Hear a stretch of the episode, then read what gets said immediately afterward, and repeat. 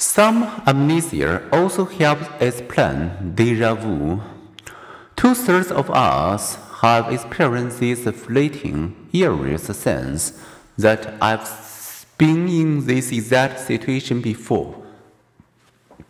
It happens most commonly to well educated, imaginative young adults, especially when tried to or stressed. Some wonder how could I recognize a situation I'm experiencing for the first time. Others may think of reincarnation or precognition.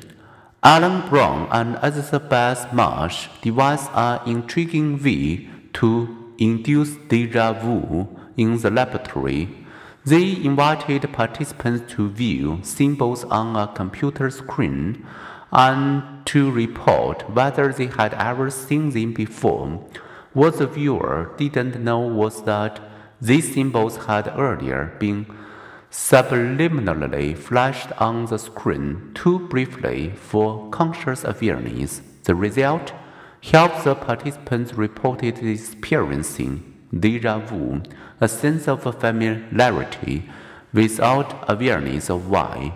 Brown and Marsh suggests that real life experience may include glancing very briefly at a visual scene, looking away without consciously processing it, then looking again only to feel the uncanny sense of having seen it before. The key to deja vu seems to be familiarity with a stimulus without a clear idea of where we encountered it before.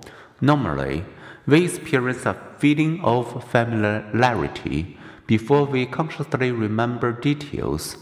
When these functions are out of sync, we may experience a feeling of familiarity without conscious recall.